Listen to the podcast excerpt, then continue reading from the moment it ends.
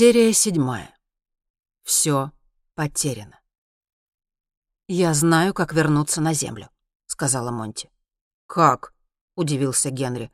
Монти снова протянула Эмми и Генри телефон. «Я сделала эти фото в первый же день, сразу после крушения. Видите что-нибудь необычное?» Генри и Эмма смотрелись в фотографии обломков.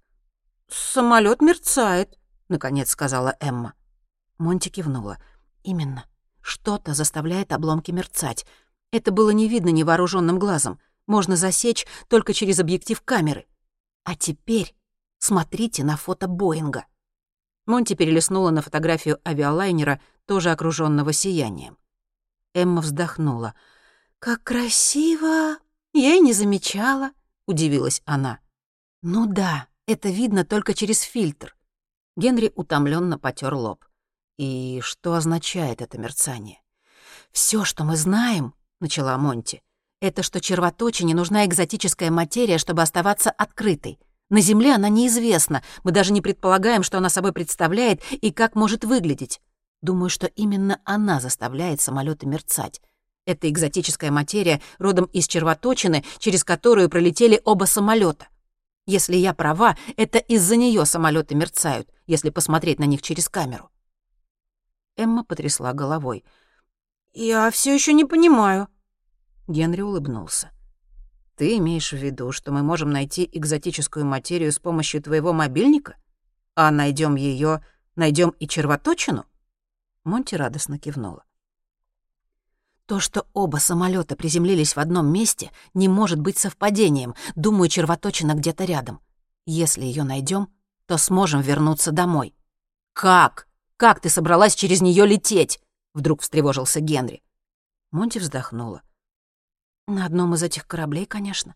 «Мы ничего не знаем об этих серебристых кораблях», — мрачно возразил Генри, «кроме того, что они куда меньше и легче, чем Боинг или даже самолет НАСА. Мы не знаем, из чего они. Они могут развалиться внутри червоточины или сгореть при входе в земную атмосферу». «Я готова рискнуть», — сказала Монти. «Какие у нас варианты? Остаться Жить на этом корабле всю оставшуюся жизнь, питаться инопланетным пюре в пакетиках? Вряд ли нам его хватит надолго. Мы должны выбраться отсюда. И это наш единственный шанс. Лицо Генри помрачнело. Мы не влезем в один корабль. И в две ходки лететь не выйдет. Нам повезет, если мы переживем один полет. Придется потесниться, настаивала Монти. Генри покачал головой. Влезут только двое. Тогда возьмем два корабля Научи меня им управлять». Генри засмеялся. «Мне самому сложно, а я сдавал налетные права». «Это слишком опасно, и ты сама сказала, что нужно поскорее выбираться, а учить тебя летать — дело не быстрое. У нас появилась возможность попасть домой», — воскликнула Монти. «Пусть она и ничтожная, я не знаю, но мы должны что-то сделать. Я не хочу умереть на этой планете. Кроме того, Земля под угрозой. Мы должны вернуться и предупредить их. Кто знает, что этот зонт делает сейчас в Даларне?» Монти с вызовом уставилась на Генри, но он и не думал капитулировать. Эмма испуганно переводила взгляд с одного на другого. Генри сжал голову руками. Боль вернулась, а вместе с ней такая усталость, какой он не испытывал даже во время самых трудных миссий в Сирии. Монти, конечно, была права. Они должны воспользоваться этим шансом, неважно, насколько это опасно. Он медленно кивнул. Я попробую убрать из корабля все лишнее. Может быть, тогда мы влезем туда вчетвером. Может быть. Будет трудно рассчитать вес, но я постараюсь. Монти просияла. Генри печально покачал головой, а затем достал спутниковый телефон. Все это началось со звонка Гриппе, звонка из будущего, которое до сих пор не наступило. Они так и не смогли установить контакт с Землей. Мы все еще не позвонили Гриппе. — отметил он. «Ты сказала, что мы должны позвонить с этой планеты, а значит, прежде чем мы вернемся домой». «Я знаю», — развела руками Монти. «Может, это произойдет у самой червоточины». «Допустим, мы позвоним от червоточины», — продолжал Генри. «Как мы можем быть уверены, что скажем именно то, что слышали на автоответчике у Гриппе?» «Ты помнишь, что мы сказали?» — удивилась Монти. Генри покачал головой. «Не совсем. Но что случится, если мы отойдем от сценария?» «Не отойдем, твердо ответила Монти. Мы ему уже позвонили. Мы не знаем, как это выйдет и что будет потом, но мы оставим Гриппе то сообщение». Генри включил телефон, проверил сигнал и тут же выключил, чтобы не сажать батарею. Он посмотрел на Эмму с Сарой на руках. «Кажется неправильным оставлять здесь остальных пассажиров. Может, они все еще живы?» «Возможно», — сказала Монти. «Этого мы не можем знать». Генри утомленно прикрыл глаза. «Двести пассажиров». Он не хотел даже думать, какого ужаса они здесь, должно быть, натерпелись. «Думаю, нам надо немного поспать», — сказал Генри. «Завтра я займусь кораблем». Генри осмотрел небольшую комнату. Где им спать? Это была их третья ночь на чужой планете, и впервые у них была возможность выбора. Первую ночь они провели в земляной норе. Вторую он просидел на полу с больной Монти на коленях. На корабле наверняка были более удобные помещения, но у них не было времени, чтобы исследовать весь корабль. К тому же всегда есть риск нарваться на псевдокрыс с нижней палубы. Так что Генри вытащил все одеяла, которые смог найти, и они втроём соорудили импровизированные матрасы на полу погрузочного отсека. После скромного ужина, состоявшего из пакета жидкости и отдаленно напоминающего икорный паштет-пюре, они, наконец, улеглись. Генри чувствовал, как его поглощает усталость, и с благодарностью закрыл глаза. Он мгновенно уснул, и за всю ночь ему ничего не приснилось. Монти проснулась первой и неловко села на одеяле, не понимая, сколько времени прошло. Она неуверенно огляделась. Сколько она проспала? Семь часов? Двадцать минут? Все, кроме нее, мирно дремали на полу. Генри на спине чуть поодаль, малышка Сара на животе матери. Монти не чувствовала себя отдохнувшей, но знала, что больше не уснет. Возможно, сегодня они вернутся домой. Она потянулась, встала и выскользнула в корабельный отсек. Сквозь открытый шлюз светило солнце, но свежий утренний ветер заставил ее поежиться. Она подошла поближе и оглядела кроны деревьев. Ее снова поразила красота этой планеты. Солнце светило с лилового неба и отражалось в кожистых серых листьях деревьев. Вдалеке черная гора, так похожая на Стейн в Даларне, высилась над кронами деревьев. Монти зевнула и потерла глаза. Сейчас она отдала бы что угодно за чашечку кофе. Кофе наверняка был в Боинге. Почему она не догадалась поискать получше? Ее так поглотили мысли о кофе, что она больше не могла думать ни о чем другом. Почему на самолете не было никакой пищи? Шоколада, вина, шампанского. Если все пойдет по плану, то уже к вечеру она будет пить кофе у себя дома. Если все пойдет по плану. Шансов было не так много. Больше всего ее беспокоило то, что червоточина может закрыться, но даже если она до сих пор открыта, ничто не мешает ей переместиться в любую другую точку планеты или вообще больше не вести на Землю. Что, если их выбросит куда-нибудь в открытый космос? Вряд ли эти хрупкие летательные аппараты были предназначены для космических путешествий. Тогда погибнут все четверо. Что еще хуже, они могут войти в червоточину не под тем углом и разбиться. Монти проверила заряд батарейки на телефоне. Почти полный. Она открыла приложение для тригонометрических расчетов. Стоило потратить немного заряда, чтобы рассчитать угол, под которым нужно влетать в червоточину. Она повернулась и подпрыгнула. У нее за спиной стоял Генри с непонятным выражением лица. В руках он держал длинный металлический пруд. «Ты меня напугал», — сказала она. Генри улыбнулся. «Не думал, что после всего, через что мы прошли, тебя еще можно напугать. Вообще-то ты довольно страшный», — поддразнила его Монти. «Ты в курсе, что у тебя в волосах по-прежнему засохшая кровь?» «Пол царства за душ», — устало простонал Генри. «Наверное, я тоже ужасно выгляжу», — подумала Монти, впервые за все это время встревожившись о том, как ужасно она выглядит. После всех приключений она была с головы до пят покрыта ровным слоем грязи, потом и кровью. Принять душ было бы замечательно. Почти так же прекрасно, как выпить чашечку кофе. Они подошли к кораблю, и Генри открыл кабину. «Что ты собираешься отсюда убрать?» — спросила Монти. «Вот это и часть этого», — нахмурился Генри. Монти рассмеялась. «Ты понятия не имеешь, правда?» Он улыбнулся ей в ответ. «Я не знаю, как работает этот корабль, и не представляю, что можно демонтировать без последствий. Но посмотри вот сюда. Генри указал металлическим прутом на большую выпуклость позади пассажирского сидения. «И что это?» — спросил Монти. «Если это можно убрать, то поместится третий человек». «Но вдруг это двигатель?» Генри рассмеялся.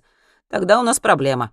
Но я подозреваю, что в этом отсеке содержится что-то, отвечающее за оружие». Генри указал на два аккуратных дула, прикрепленных к каждому крылу. «А оно нам не понадобится?» — забеспокоилась Монти. «Нет, если мы пролетим через червоточину». Монти с энтузиазмом улыбнулась. «Они вернутся домой. Тогда шевелись. Я хочу быть дома к ужину. Мне уже надоели эти пакетики». «Если мы вернемся домой, с меня ужин в любом ресторане на твой выбор». Монти засмеялась. «Матиас Дальгрен?» Генри пожал плечами. «Ладно, хороший ресторан». Монти с удивлением подняла брови. «Ты не знаешь ресторан в Гранд-отеле? У него две мишленовские звезды».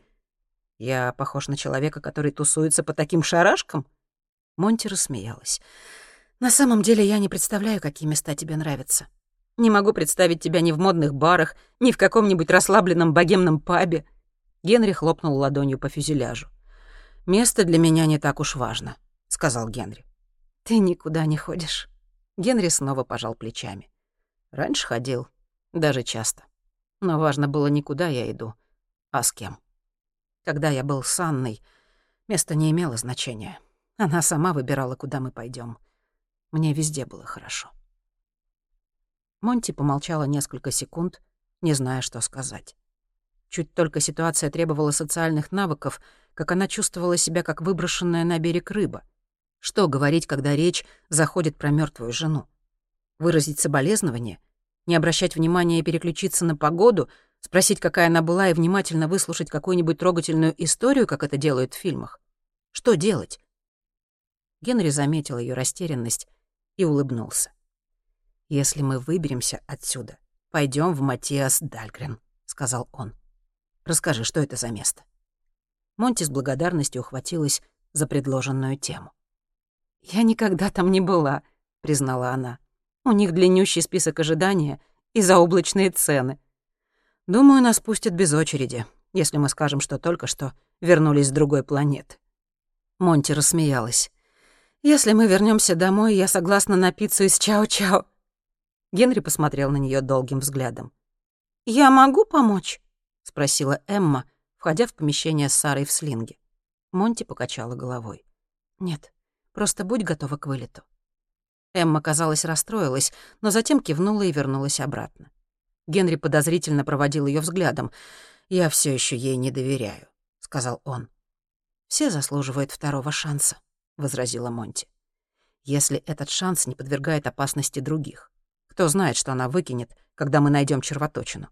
Вдруг опять истерику закатит». Монти задумалась. «Если бы она не психанула и не напала на тебя, мы оба были бы мертвы». Откуда такие выводы? Конвой двигался гораздо быстрее, чем ты думал. Если бы ты вернулся по плану, нас бы поймали. Ее безумная выходка была нашим спасением. Иногда нужно отстраниться от случившегося, чтобы понять, хорошее оно или плохое. «Ты из тех, кто пытается найти смысл во всем, что происходит», — сказал Генри. Монти пожала плечами. «Я не знаю, но иногда логика событий становится понятна только какое-то время спустя. Я уверена, что так бывает со всеми. Нет тут никакой логики, мрачно отозвался Генри. Все, что происходит в нашей жизни, просто длинная цепочка случайностей. Некоторые ведут к положительному результату, другие — к отрицательному. Но логики нет. Одна долбанная случайность. Он засунул пруд между металлической крышкой и каркасом сидения и с силой надавил. Крышка подалась и отскочила с громким треском. Генри принялся изучать открывшееся хитросплетение голубых трубок. Монти решила промолчать. Правда ли, что всем управляет случайность? Тогда никто не мог бы управлять своей жизнью. И как тогда понимать ее постоянные видения? С другой стороны, если все предопределено, это ничуть не лучше. Что толку от предчувствий, если они не могут изменить конечный результат? Нет. Она была уверена, что у каждого действия есть последствия. И сложность в том, чтобы предсказать их, не имея достаточно данных. Вот почему ее видения работали. Они помогали ей принимать решения без необходимости представлять, каковы будут последствия. Но кто ответственен за эти предчувствия? Монти испытала знакомую неуверенность, которая охватывала ее всегда, когда она видела слишком малую часть общей картины. Монти будто была незначительным элементом сложного эксперимента, сути которого ей было не понять. Эмма перепеленала Сару и примотала к себе слингом. Она ходила туда-сюда по корабельному отсеку и укачивала дочь. Эмма не до конца поняла разговоры Монти и Генри о червоточинах и зеркально отраженных созвездиях, но ей было все равно. Она обещала Богу, что будет смиренной и покорной. Его воля будет исполнена, и она больше не станет протестовать. Сара снова с ней, и это единственное, что имеет значение. Теперь ей нужно было лишь найти способ покаяния. Она навредила Генри и должна восстановить его доверие. Вот бы обратить его в веру Божию. Она бы спасла его душу и искупила свой долг. Но он, казалось, был абсолютно глух к словам о спасении. Эмма остановилась у открытого шлюза и увидела в отдалении черную гору. Она была похожа на гору Мариа, где Аврааму было велено принести в жертву своего сына Исаака. Эмма задумалась, какую бы жертву эта гора потребовала от нее. Она надеялась, что никогда не столкнется с выбором, перед которым встал Авраам. Принести свое дитя в жертву Богу. Она задумчиво посмотрела на Сару. В последний момент Бог остановил руку Авраама и пощадил Исаака. Бог хотел испытать веру Авраама. Эмма принесла бы другого человека в жертву без колебаний. Например, Монти или Генри — но Сару... Могла бы она повиноваться такому приказу? Конечно, да. Ведь она знала, что Бог остановит ее, как он остановил когда-то Авраама на горе Мариа. Она обернулась и посмотрела на Генри, который вытаскивал из корабля какие-то голубые трубки. Монти ушла куда-то в погрузочный отсек, Эмма подошла поближе. Он бросил на нее быстрый взгляд и без слов вернулся к работе. Эмма замялась, и вдруг вспомнила вчерашний черный корабль, который прилетал прошлым вечером, когда она сидела связанная в одном из серебристых кораблей. Она бросила тревожный взгляд на открытый люк. Если он прилетел однажды, может прилететь снова. «Генри, вчера случилось кое-что страшное», — начала она. «Да, спасибо, я в курсе», — огрызнулся Генри, не отрываясь от работы. Эмма виновато вздохнула и начала заново. «Вчера, когда ты забрал Сару, чтобы вернуться за Монти, после того, как ты устроила истерику, вырубила меня и угрожала пистолетом?» Эмма неохотно кивнула. «Я же извинилась». Генри выдернул еще одну голубую трубку и швырнул ее на пол. Извинилась она. «Другие извиняются, когда случайно толкнут тебя на улице, когда собрались откашляться. Даже если рыгнешь на людях, и то можно извиниться. Но после того, что сделала ты, засунь себе в жопу свои извинения. Маловато будет. Эмма разозлилась и собралась уже напомнить, что он забрал у нее дочь, отнял ребенка у матери. Это он должен был перед ней извиняться. Но она сдержалась. Смирение и покорность. «Сюда прилетал черный корабль», — сказала она вместо этого. Генри нахмурился. «Что? Когда?» «Вчера, когда вас не было». «И что случилось?» «Ничего», — ответила Эмма. «Я спряталась». «Скажи конкретно, что случилось», — потребовал Генри. Эмма рассказала, как черный корабль влетел в отсек, но она пригнулась, и ее не было видно. Рассказала о зеленом свете, который, кажется, жил сам по себе и исследовал ангар. Генри выругался. «Почему ты не сказала вчера?» «В голову не пришло», — растерялась Эмма. «Что еще тебе не пришло в голову рассказать?» — хмыкнул Генри. «Я ни в чем не виновата!» — огрызнулась Эмма. Генри закусил губу. «Теперь они знают, что мы здесь». Эмма покачала головой. «Нет, не знают. Я тебе сказала, меня никто не видел. Не лезь больше ко мне!» — прошипел Генри и вернулся к работе. «У нас совсем нет времени». Эмма вздохнула. Она чувствовала себя бесполезной, а это злило.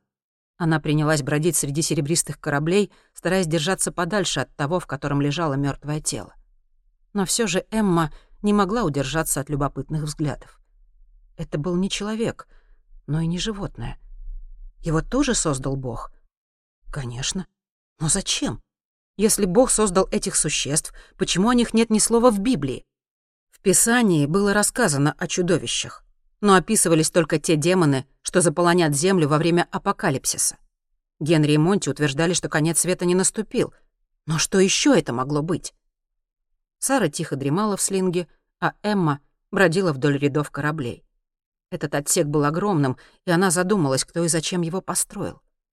В дальнем конце ангара была дверь, за которой тянулся длинный коридор. Она остановилась на пороге и осмотрелась. Генри все еще возился с кораблем в другом конце корабельного отсека. Эмма знала, что нельзя пользоваться лифтами и спускаться ниже, но об этом коридоре никто ничего не говорил. Она с опаской вошла в коридор, и он немедленно осветился рыжеватым светом. Стены были покрыты странными символами. С любопытством она двинулась дальше. Ее муж, Пер Хенрик, увлекался древними языками и символами.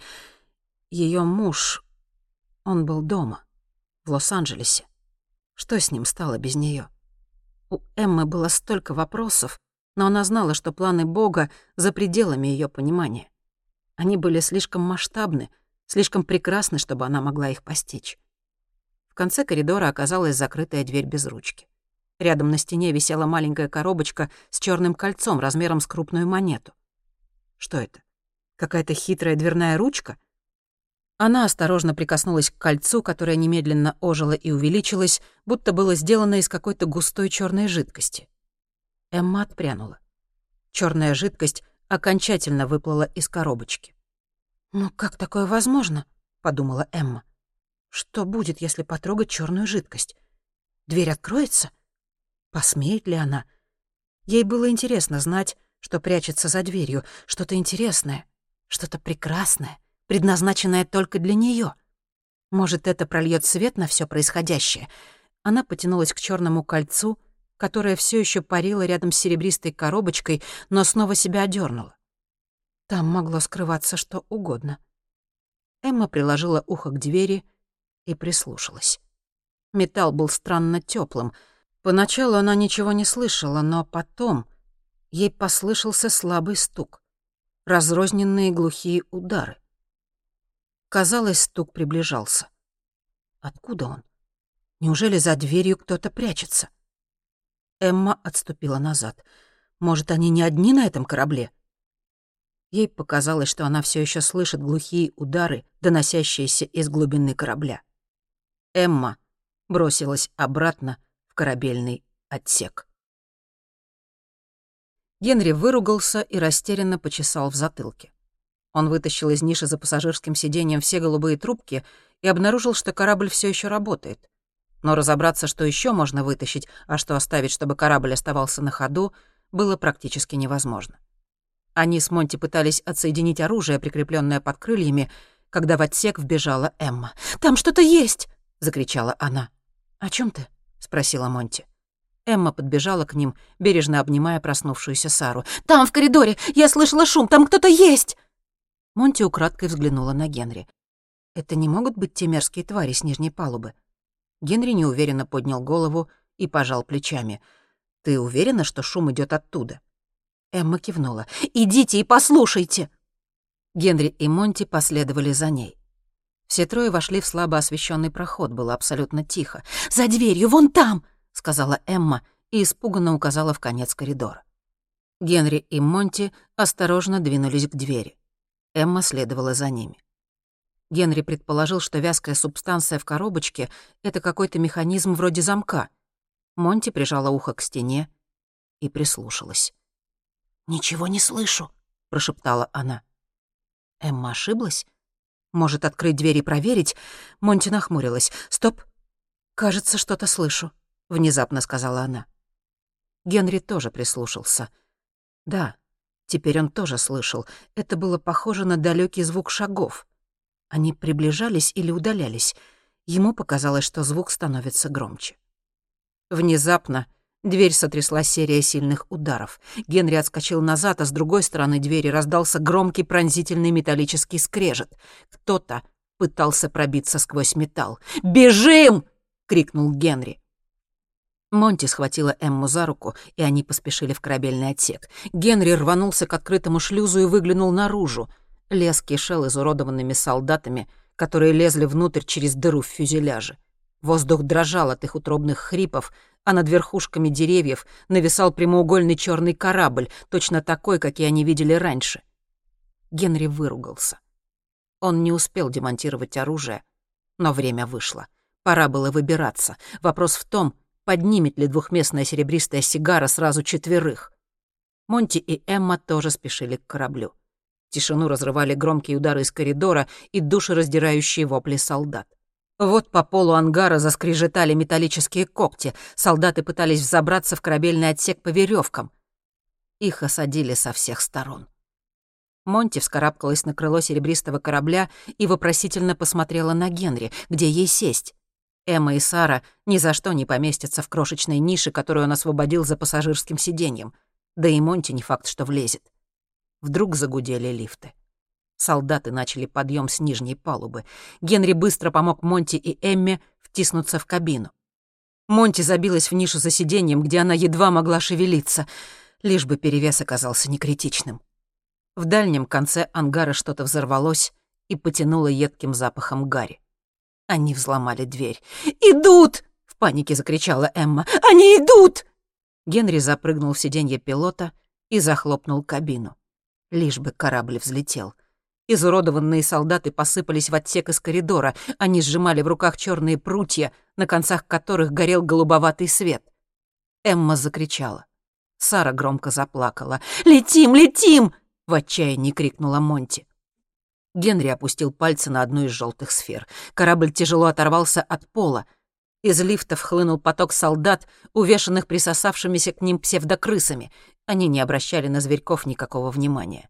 Солдаты бросились вслед серебристому кораблю, который медленно полз к выходу. Корабль был слишком тяжел, и управление давалось Генри с трудом, но, по крайней мере, они двигались. Солдаты, забравшиеся в корабельный отсек по веревкам, попытались заблокировать шлюз — Генри выругался и увеличил скорость. Они врезались в двоих, и те выпали из шлюза и полетели вниз на землю. Третий солдат ухватил их корабль за крыло и повис. Генри удалось вывести корабль на воздух, но лишний вес тут же потянул его к земле. Они и так были слишком тяжелыми, а с непрошенным гостем на крыле и вовсе принялись терять высоту. Внизу их поджидали сотни таких же уродцев. Солдат прижал изуродованное лицо к стеклу кабины и начал стучать по нему прутом. Стекло пошло трещинами, и Генри понял, что оно разобьется в любую минуту. Эмма безумно кричала. Держа одну руку на контрольной сфере, пытаясь удержать их в воздухе, Генри вытащил пистолет. «Открой стекло!» — крикнул он Монти. Долю секунды она смотрела на него в замешательстве, но потом поняла, что он задумал, и быстрым движением открыла кабину. Генри выстрелил врагу прямо в лицо, которое взорвалось и забрызгало их липкой зеленой жижей. Еще секунду его тело повисело на крыле, а затем безжизненно соскользнуло на землю. Корабль слегка набрал высоту. Днище корабля то и дело цеплялось за верхушки деревьев, и временами казалось, что они так и застрянут в серой листве. Но Генри неизменно выпутывался и продолжал неумолимо подниматься вверх, прочь от вражеской армии. Огромный черный корабль бросился было в погоню, но даже несмотря на перегруз, серебряная сигара двигалась быстрее. Вскоре они оставили преследователей далеко позади, и Генри повернул к каньону и пустыне, где, вероятно, находилась червоточина. Эмма какое-то время в ужасе смотрела вперед, но, наконец, взяла себя в руки и принялась укачивать свою безутешную дочь. «В нас не стреляли», — взволнованно сказала Монти. Генри кивнул — у них было оружие, но им не воспользовались. «Мы нужны им живыми», — сказала Монти. «Не понимаю, зачем столько солдат, только чтобы поймать нас троих. У них уже есть тысячи пленников, которых они перевозили вчера. Зачем тратить на нас столько ресурсов?» Она с некоторым трудом извлекла из кармана мобильник, включила камеру и просканировала с ее помощью небо. «Пока ничего не вижу», — сказала она. Генри забеспокоился. Они были еще далеко, но вдруг Монти ошиблась. Что, если мерцание вокруг обломков самолета никак не связано с червоточиной? Что, если надежда была ложной? Генри покачал головой. «Нет, это должно сработать. Должно». Он доверял Монти. Он включил спутниковый телефон и поместил его в пределах досягаемости. Если они должны позвонить, это определенно произойдет до того, как они влетят в червоточину. Их летательный аппарат парил над верхушками деревьев в тишине, которая нарушалась только жалобным хныканьем Сары. На этот раз путь показался бесконечным. Им пока что везло, и больше черных кораблей не было видно. Если бы они объявились, у них не было бы и шанса. Перегруженный корабль ни за что не ушел бы от преследования. Генри осмотрелся. Лиловое небо было совершенно пустым и чистым. Он вспомнил, с какой тряской самолет НАСА пролетал сквозь червоточину. Ему не слишком хотелось повторения, но еще меньше. Он хотел узнать, что эти охотники с ними сделают, если поймают. Лучше умереть, чем пройти через то же, что и изуродованный пилот, которого они нашли в лесу. Внезапно на горизонте появился самолет. Из его открытых дверей все еще свисали оранжевые аварийные трапы. «Помни, что нужно лететь прямо в червоточину», — сказала Монти. «Если ты войдешь под углом, мы можем врезаться в стену, и, вероятно, корабль рассыплется на кусочки». «Сначала ее нужно найти», — хмыкнул Генри. Монти включила мобильник и просканировала небо. «Видишь что-нибудь?» — спросил он. «Пока нет», — ответила Монти. Ее голос нервно дрожал. Их хрупкий летательный аппарат быстро приближался к авиалайнеру и обломкам самолета НАСА. «Пора бы ей уже показаться», — мрачно сказал Генри. Скоро они достигли пустыни и миновали Боинг, похожий на детскую игрушку, оставленную в песочнице. «Мы на месте», — сказал Генри. «Видишь червоточину?» Монти просканировала небо камерой, но в нем по-прежнему ничего не было. «И что теперь?» — сказал Генри и выругался. Он ударил кулаком по панели инструментов. Сара снова заплакала. «Покружи над каньоном», — неуверенно сказала Монти. Генри скептически покачал головой, но повиновался и описал широкую арку, возвращаясь обратно к лесу. «Что это?» — спросила вдруг Эмма, указывая в сторону каньона. Генри вздрогнул. К ним из каньона направлялось около двадцати черных кораблей. «Чёрт, нас заметили!» — крикнул Генри. «Надо выбираться!» «Вижу какое-то мерцание», — подала голос Монти.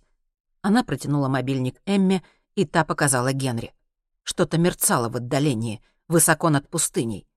Генри поднял глаза и убедился, что невооруженным глазом ничего не видно. Он двинулся вперед, велев Эмме держать мобильник там, где ему будет всегда видно. «Они быстрее, чем мы!» — крикнула Монти, посмотрев назад.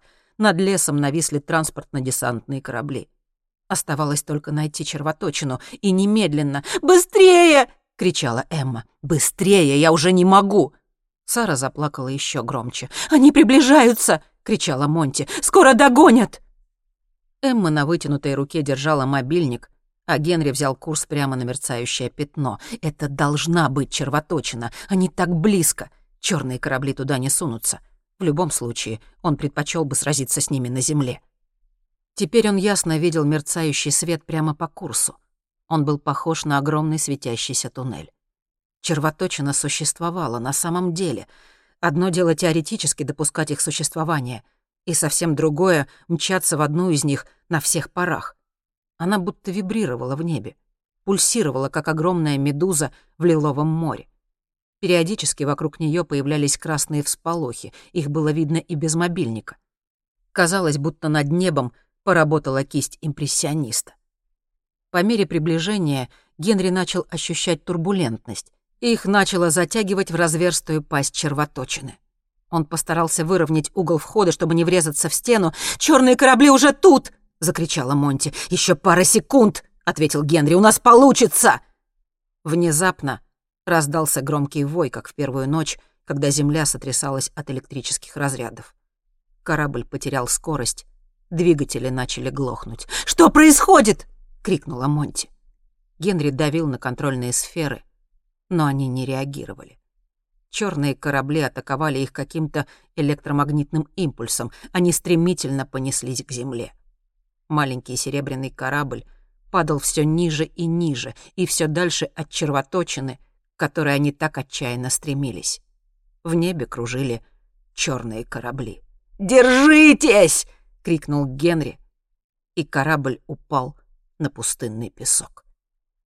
Он использовал остатки энергии корабля, чтобы смягчить падение, но удар все равно был очень сильный. Вокруг серебряной сигары поднялось белое облако песка.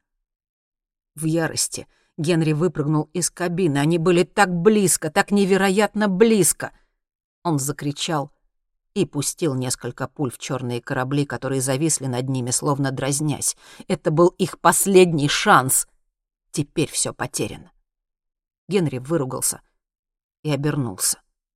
Монти и Эмма выбрались из корабля. Сара заходилась в выступленном крике, а Эмма в отчаянии смотрела на линию леса вдалеке. Черные корабли были всего в нескольких сотнях метров. Из них уже выскальзывали изуродованные солдаты. До нападения осталось пара секунд. «Бегите!» — закричал Генри. «Куда?» — отозвалась Монти. «Просто бегите!» — заорал он. Монти схватила Эмму за руку, и они бросились прочь от корабля. Генри посмотрел им вслед, а затем повернулся к надвигающейся толпе. Как минимум, он может выгадать для Монти немного времени. Он проверил обойму четыре патрона. Генри сделал шаг вперед и спокойно прицелился в ближайшего врага. Они быстро приближались. Пятьдесят метров. Он уже слышал их утробное рычание. Двадцать метров. Он видел их испещренные нарывами лица и их гноящиеся зашитые глотки. Десять метров. Он нажал на спусковой крючок. Пистолет выстрелил, и чудовище безжизненно повалилось на землю. Он выстрелил в следующего. Пуля попала ему в живот, но он все равно продолжал бежать. Второй выстрел Генри попал ему в глаз и убил наповал. Последний выстрел. Врагов были сотни. Генри задумался, не использовать ли последнюю пулю для себя, и снова нажал на спусковой крючок. Ближайший солдат упал замертво, а следом подоспели остальные. Вонючие, Гниющие, покрытые нарывами твари набросились на него и повалили на землю. Он в отчаянии извивался, но сильные руки придавили его к земле. У одного из солдат был пруд с голубоватым наконечником. Он зашипел и ткнул им в Генри. Его пронзил сильный электрический разряд. Он закричал. Все было кончено. Зрение затуманилось. Генри знал, что сейчас умрет. Его последней мыслью было, чтобы Монти смогла сбежать, чтобы ее не поймали эти инопланетные уроды. Его поймали. И, наверное, убили. Монти терзалась страхом, скорбью и болью от потери. Она сжала руку Эммы сильнее и потянула ее вперед, но Эмма начала отставать. «Я больше не могу!» — простонала она и упала на колени. «Давай, мы должны бежать!» — крикнула Монти. Эмма скорбно покачала головой. «Нет смысла», — сказала она и обняла Сару. Монти оглянулась. Солдаты тащили безжизненное тело Генри. Огромный черный корабль завис над песком. Черный коготь впился Генри в спину и поднял его внутрь, так же, как раньше Хаймана. Высоко в небе остальные черные корабли описывали круги, как падальщики над умирающей добычей. Изуродованные солдаты направились к Монти и Эмми. Прятаться было негде. Разве что в песок.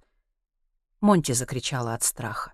Все было потеряно, и виновата только она. Нужно было сразу понять, что мерцание вокруг самолета НАСА и есть экзотическая материя. Тогда все были бы спасены вернулись бы на Землю вовремя и смогли бы предупредить о зонде в Даларне. А теперь Земля оказалась тоже под угрозой. Изуродованные охотники быстро приближались. За ними, высоко в небе, следовал большой черный корабль. Эмма прижала Сару к груди, закрыла глаза и начала молиться. «Господь, пастырь мой, я ни в чем не буду нуждаться. Он покоит меня на злачных пажитях и водит меня к водам тихим. Монти возмущенно пнула песок. «Если бы Бог существовал, неужели его воля была бы такой?» — подумала она. «Нет, это не может вот так закончиться. Она должна что-то сделать». Эмма и Сара были под ее ответственностью, и она не могла оставить их на смерть. Монти осмотрелась. Они были одни, на виду. Из транспортно-десантного корабля со свистом вылетел коготь. Он вонзился в спину Эммы. Она открыла глаза в ужасе, но не закричала. Вместо этого она принялась повторять свою молитву все громче и громче. «Подкрепляет душу мою! Направляет меня на стези правды ради имени своего!» Монти закричала и потянулась к Эмме, которую тащила в корабль вместе с Сарой, рыдающей в слинге. Уже из темного люка раздались последние слова Эммы. «Если я пойду и долину смертной тени, не убоюсь зла, потому что ты со мной!» Эмму затянуло внутрь, и ее голос оборвался. Какое-то время голосила Сара, но и ее плач тоже стих. Корабль поднялся в небо, но опустился другой. Из него появился коготь и полетел в ее сторону. Казалось, что время замедлилось. Она смотрела, как коготь приближается к ней по воздуху, но не могла шелохнуться. Стояла, как парализованная. Стихли все звуки. Она даже не слышала шипения изуродованных солдат, приближавшихся к ней по песку. Не слышала жужжания двигателей. Все, что она слышала — собственное быстрое сердцебиение и тяжелое дыхание. Это не должно было так закончиться. Но что ей оставалось делать? Коготь приближался. Она знала, что нужно бежать, но в этом не было никакого смысла. Ее уже поймали. Все кончено. Коготь вонзился ей в спину, и она закрыла глаза, чувствуя, как по щекам ползут слезы. Ее потянуло наверх, в корабль над головой. Пассажирский Боинг остался внизу. Последнее напоминание о земле, которое она увидит. Они были так близки к успеху. Вот она уже в обволакивающей тьме. Монти ничего не видела, только слышала странное шипение и задыхалась от вони. Коготь отпустил ее, и она оказалась на полу. Монти поднялась на одно колено и поняла, что рядом кто-то есть. Она всмотрелась в темноту, когда внезапно загорелся слабый зеленый свет. Кто-то стоял прямо перед ней. Монти подняла глаза и не смогла сдержать удивленного крика. Она знала, этого долговязого мужчину. «Здравствуйте, Тана. Добро пожаловать на борт», — сказал доктор Хайман на безупречном шведском. И с широкой улыбкой протянул ей руку.